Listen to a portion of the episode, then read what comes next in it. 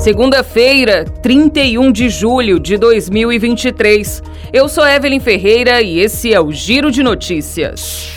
A Caixa informou neste domingo ter concluído a distribuição do lucro do Fundo de Garantia do Tempo de Serviço, FGTS, de 2022. Segundo o banco, foram depositados no total 12,7 bilhões de reais em mais de 217 milhões de contas de FGTS que tinham saldo em 31 de dezembro de 2022. Foram beneficiados 132 milhões de trabalhadores com crédito proporcional ao saldo existente na data. O pagamento começou na última quinta-feira.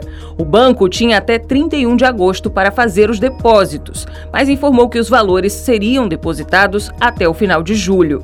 O resultado, segundo o banco, se deve ao retorno das aplicações e investimentos em habitação, saneamento, infraestrutura e saúde. Com a distribuição dos resultados, a rentabilidade do FGTS em 2022 alcançou 7,09%, ficando acima, portanto, da inflação registrada no mesmo período, que foi de 5,79%. Os saques dos valores poderão ser feitos pelos trabalhadores nas situações previstas em lei, como nos casos de demissão sem justa causa, aquisição de moradia própria e doenças graves. Nesta segunda-feira, o presidente Lula vai sancionar o programa Escola em Tempo Integral, onde serão destinados 4 bilhões de reais para a abertura de 3 milhões de vagas em tempo integral até 2026.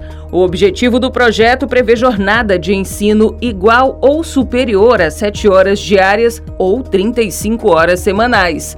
Atualmente, o Brasil tem um milhão de estudantes nessa modalidade.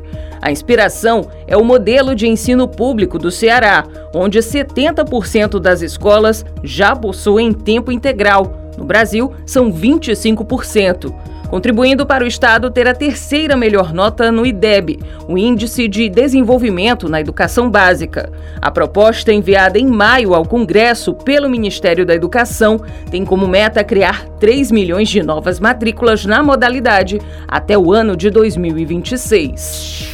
Ninguém acertou as seis dezenas do concurso 2616 da Mega Sena, sorteadas na noite deste sábado. Com isso, o prêmio para os ganhadores do próximo sorteio, marcado para a noite de quarta-feira, está estimado em 50 milhões de reais. Os números sorteados foram 6, 16, 23, 35, 38 e 49. Os 103 apostadores que acertaram cinco dezenas vão receber um pouco mais de 39 mil reais cada um. Já os 6.817 acertadores da quadra recebem um prêmio de R$ 846,58. O Giro de Notícias tem produção de Evelyn Ferreira e na sonoplastia Paulo Wagner. Essas e outras notícias você confere no gcmais.com.br.